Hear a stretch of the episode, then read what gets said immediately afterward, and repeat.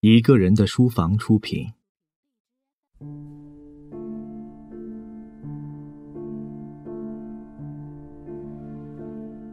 德伯家的苔丝，作者托马斯·哈代，朗读者肖图马。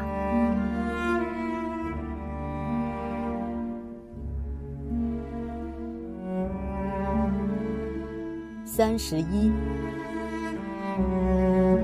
第二天，苔丝就给母亲写了一封最动人、最紧急的信。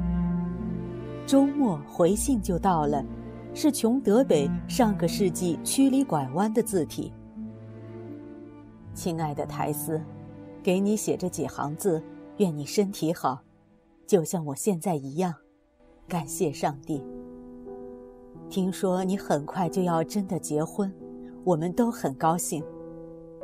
不过关于你的问题，苔丝，咱们私下里谈，相当秘密，但很要紧。无论如何，你都不要对他提起你过去的麻烦事，一个字也别提。我就没把什么都告诉你爹。他对自己的体面最讲究，说不定你的意中人也是如此。好多女人，甚至世界上最有身份的女人，一生中都有过麻烦。别人都不声不响，你干嘛要大吹大擂？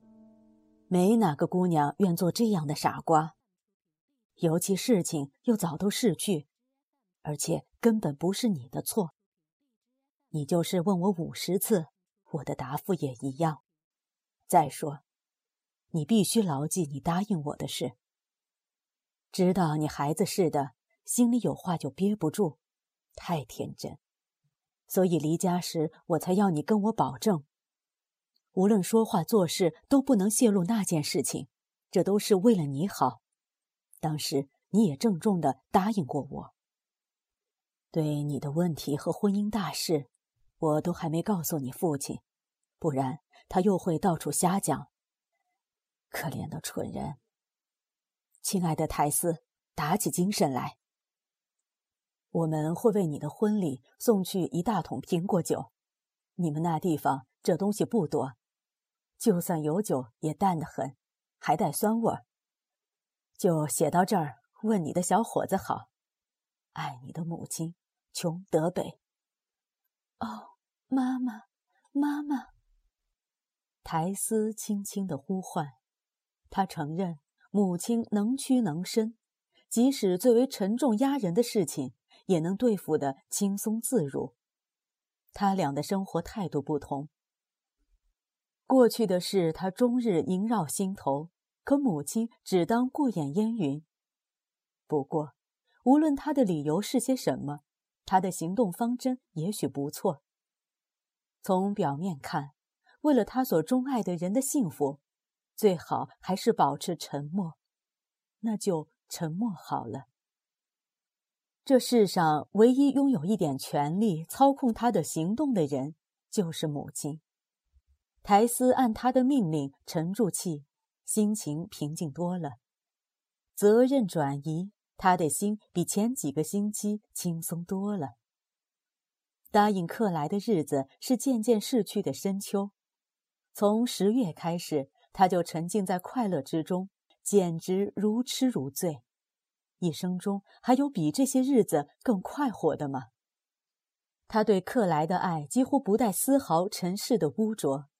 他对他无比信任，把他看作一切善的化身，认为他懂得一切导师、哲人、朋友懂得的道理，觉得他身上每一根线条都表现着男性的完美。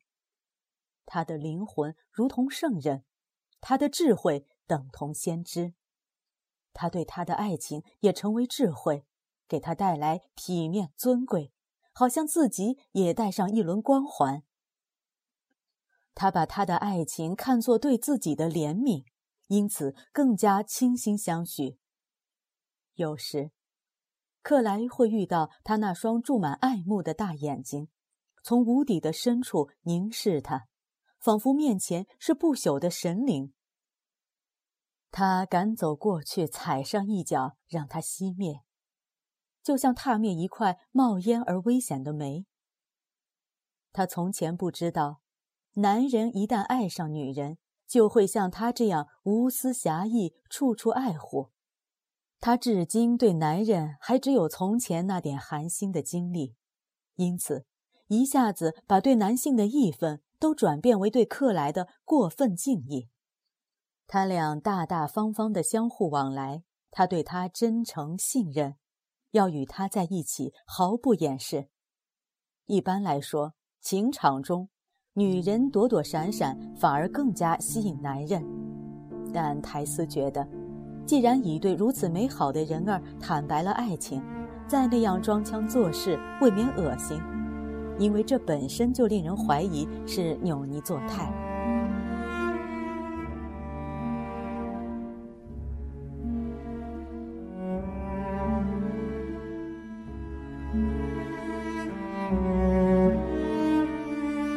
乡下人订婚之后。男女便无拘无束地来往于田间野外，这是苔丝唯一了解的风俗，而且他觉得这样做天经地义。尽管在克莱眼中这未免有些急不可耐。后来克莱明白，其实他与别的工人一样，认为这种事情很正常。于是，十月那些美好的下午，他俩就沿着弯弯曲曲的小路。在草场上徘徊游荡，伴着一条条涓涓细流，跳过一座座木头小桥，时而在小溪这边，时而在小溪那边。他们从不远离潺潺的水坝口，听流水的窃窃私语伴他们的鱼鱼情话，而一道道夕阳的霞彩简直与草场平行，在大地上洒下一层花粉似的辉煌。他们看见树木篱笆之间的蓝色雾霭袅袅升起，而别的地方却依然阳光灿烂。太阳如此接近地平线，草原又非常平坦。克莱与苔丝长长的身影会在他们前头伸出足足四分之一英里，仿佛两根长长的手指，遥遥指向绿色的冲积平原与山坡相伴的尽头。走到哪儿都碰上人们干活，时值翻腾草场的季节，青蛙冬季灌溉的小水渠，修补被牛群踩坏的渠岸，一铲铲煤玉般乌黑的沃土被河水带到这里，却是些土壤的精华。当年河面与整座山谷同样宽阔，它捣碎往日头等的土地，将它浸泡洗炼。掏出最为精华的肥膏，长出丰腴的牧草，养肥大群的牛羊。克莱当着这些人的面，公然搂着他的腰，一副惯于当众调情的模样，其实内心和他一样羞怯。苔丝张着嘴巴，眼角瞟视着干活的人们，好似一只小心留神的动物。当着他们的面承认我是你的人。你也不觉得掉面子？他快活地说：“哦，当然。可要是传到你那些艾米斯特的亲友们耳朵里，说你这样子和我到处跑，和一个挤奶姑娘，我所见过的最迷人的挤奶姑娘，他们没准儿会觉得丢人。亲爱的姑娘，一个德伯怎么会让一个克莱丢人？”这可是一手妙极了的好牌，你属于这样一个家庭，我要留着这一手，等咱们结婚时，从特林厄姆牧师那儿取得证明，然后再亮出来，让他们好好高兴高兴。除了这一点，我的将来与我的家人毫不相干，连他们表面的生活也不会影响。咱们要离开英格兰的这块地方，也许还要离开英格兰。这儿的人怎么看咱们有什么关系？你会愿意离开这儿的，是吗？他只能简单的回答一声“是”。一想到将作为他最亲近的伴侣与他共走天涯，他就心潮澎湃，不能自已。这心潮的浪花拍打着他的耳骨，一直溢上他的眼睛。他把手放进他手心，两人继续朝前走，来到一座桥下。这儿映在水里的太阳闪闪发光，融化了的金属似的，令人眼花缭乱。其实天上的太阳已被小桥挡在后面，他们站立不动。立刻就看到长林的小脑袋探出平静的水面，可一发现打搅他们的东西停住不动，不曾走过，又马上消失。他们在这条河边流连忘返，直到雾霭从四面八方包围起来。这个季节雾来得很早，落在他睫毛上，也落在他眉毛、头发上，就像一粒粒透明的小水晶。礼拜天，他们流连到更晚，直到完全天黑下来。一些奶厂的工人在他们订婚后的第一个礼拜天傍晚，也在野外游荡。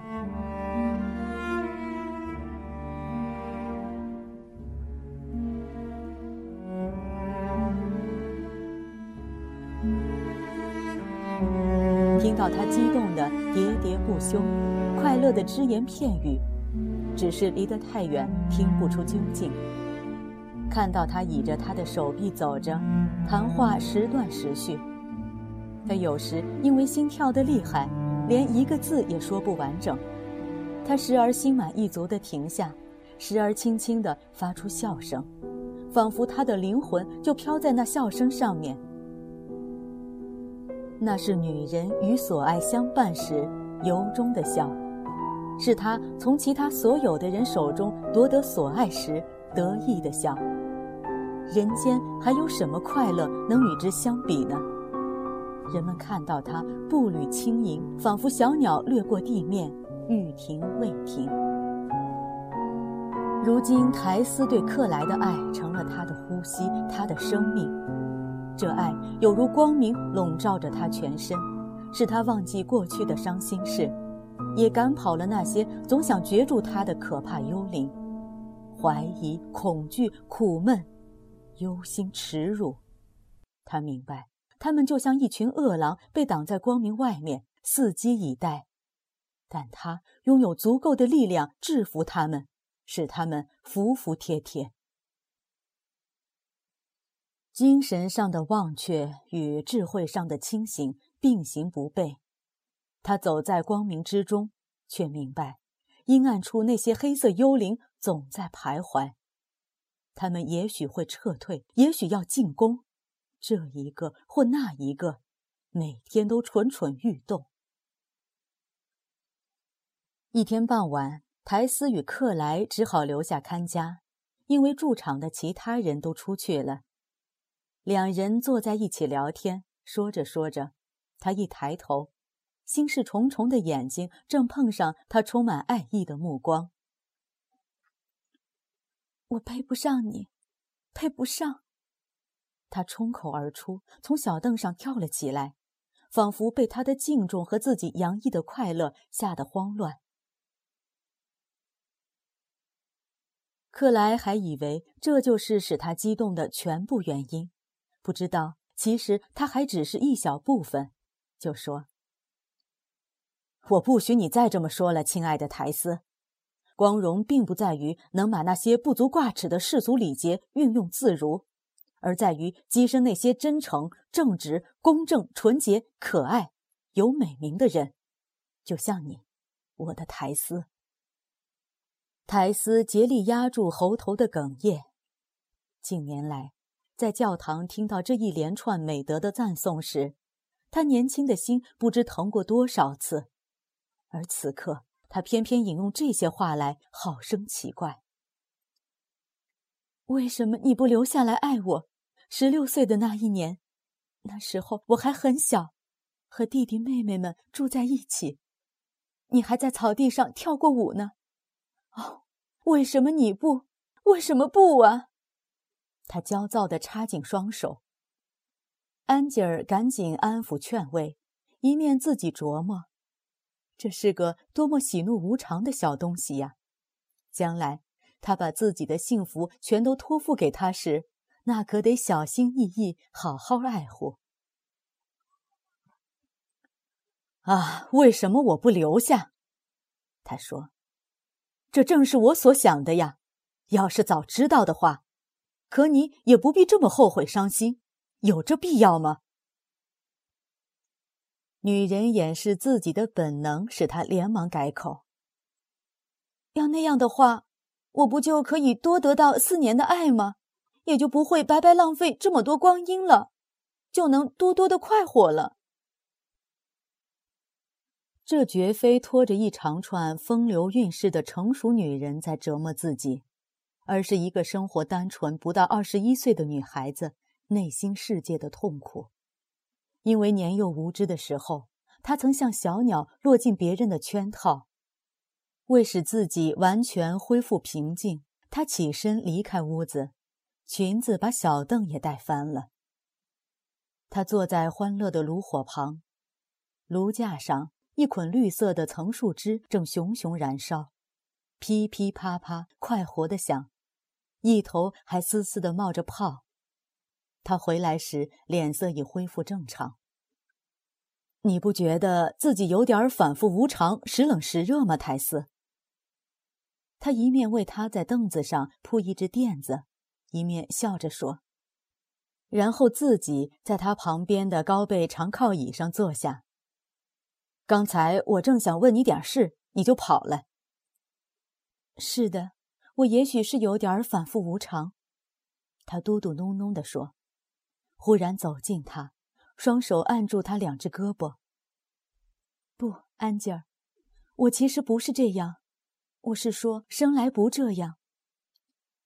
为更加证实自己，他挨着他在靠椅上坐下，头靠在他肩上。低声下气地说：“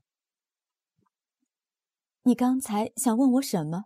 我肯定会回答你的。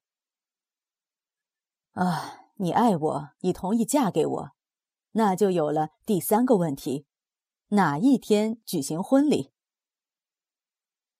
我喜欢像现在这样生活。可是新年一到，或再迟些时候，我就得考虑独立经营自己的事业了。”卷入新事业七七八八的杂物之前，我应当得到自己的伴侣。可是，他怯怯的问：“从实际考虑，办完了那些再结婚，不是更好吗？虽说一想到你走开，把我一个人抛在这里，我就受不了。你当然受不了，这也不是好办法。从开头就需要你多方面的帮助。什么时候结婚？”干嘛不就在两星期后？不，他严肃起来。我还有好多事情得先想想清楚。可是，他轻柔的搂紧她。结婚的现实如此逼近，令他惊慌不已。两人还没来得及再谈，椅子后面转过几个人来，一直走进炉火的光圈。是老板、老板娘，还有另外两位女工。苔丝弹球似的从他身边跳开，面红耳赤，眼睛在炉火照耀下闪闪发亮。早就知道跟他坐近了会这样的，他又急又恼的大叫：“我跟自己说，他们肯定会回来撞见咱们的，可我真的没坐在他腿上，虽说看起来……”我很像那副样子。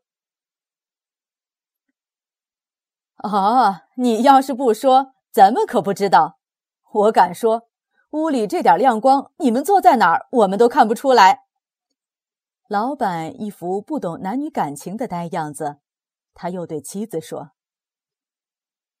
瞧，克里斯蒂亚娜，这就清楚了。别人没猜出来的事，自己最好别说，别以为人家猜到了。”他要是不告诉咱，咱压根儿也不会想到他坐在哪儿的事，咱才不想呢。我们很快就要结婚了。克莱立刻做出不动声色的样子。呀，真的吗？听说这个，我可真高兴。先生，我早就觉得你该这么办。她做挤奶女工实在太委屈了。头回看见她，我就这么想来着：任哪个男人得到她，都想得到宝贝。再说，她做庄稼人的太太多合适呀！有了她在身边，就由不得管事的瞎摆布了。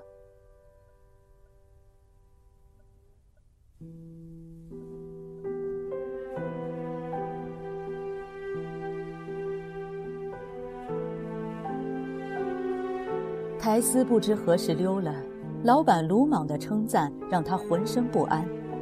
跟在老板后面的姑娘们那副脸色更使他难以自持。晚饭后回到卧室，姑娘们全都在场。一支蜡烛悠悠地点着，三个人都穿着白色的睡衣，各自坐在床边等着台斯，整个就像一排复仇的鬼魂。但是他一会儿就看出，他们并无恶意，对他们从未期待得到的东西，他们也不会当作损失，他们十分客观，只是明明莫想。他要娶她了，雷蒂喃喃地说，眼睛不肯离开泰斯。瞧他的脸色，就看得出来。你真的要嫁他？玛丽安问：“是的。”苔丝回答：“啥时候？总有一天。”他们认为这只是含糊其辞。是的，要嫁给他，一位上等人。依词重复道。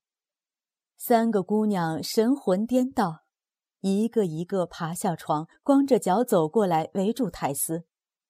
雷蒂把手放到台斯肩上，好像要弄清楚发生了这样的奇迹，朋友是否还是肉体凡胎。另外两个搂住他的腰，全都注视着他的面孔。多想要嫁他的样子，比我想的还要像。依词道。玛丽安亲一下台斯，是的，一面挪开他的嘴唇，轻声说。这是因为你爱他，还是因为别人的嘴亲过那儿呀？伊茨冷冷的问玛丽安。咱可没那么想过。玛丽安老实的说：“我只觉得这事儿够怪的，偏偏她要嫁给他，不是别人。我可没说她不该嫁他，咱们谁也没这么想，因为咱们压根儿就没想过能嫁给他，就是爱他罢了。”可是世上别人都不能嫁给他，娇娇小姐不能，穿绸着缎的上等人也不能，偏偏是个跟咱们一样的乡下姑娘。你们真的不会为这个记恨我吗？苔丝低声问。他们穿白色睡衣的身体把苔丝团团围住，仿佛答案就写在他脸上。我不知道。我不知道，雷蒂道：“我想恨你，可我办不到。”我也是，伊茨和玛丽安随声附和：“我也做不到，不知怎么回事，就是恨不起来。”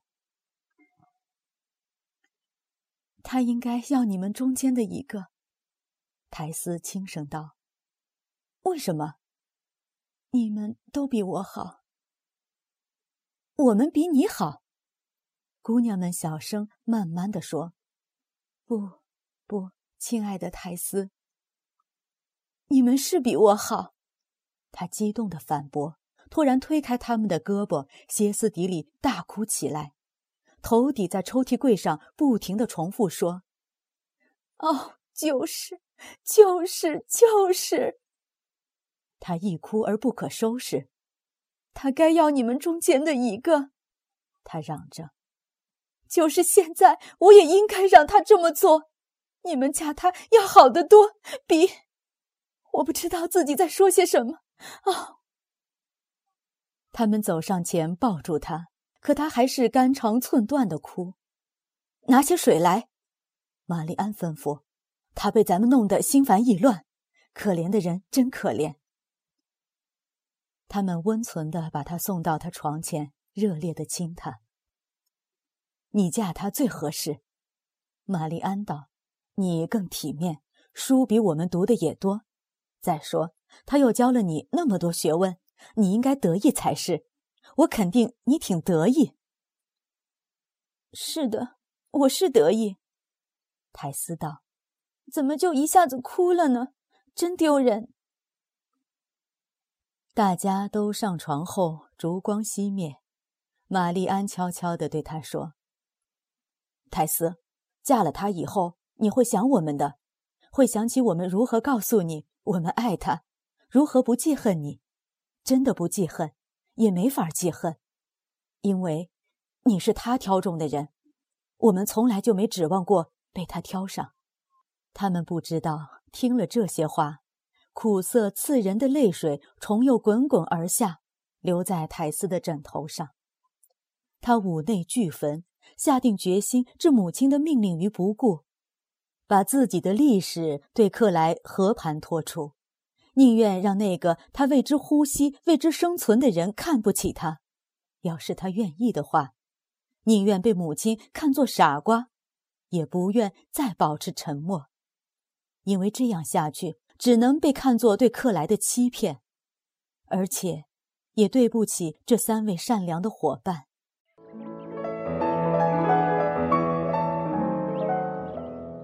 感谢收听《一个人的书房》。微信搜索“一个人的书房”，获取详细收听及下载方式。如果您碰巧喜欢我们的节目，请多多向身边爱读书、想读书的朋友推荐，让更多的人听到我们。下期节目见。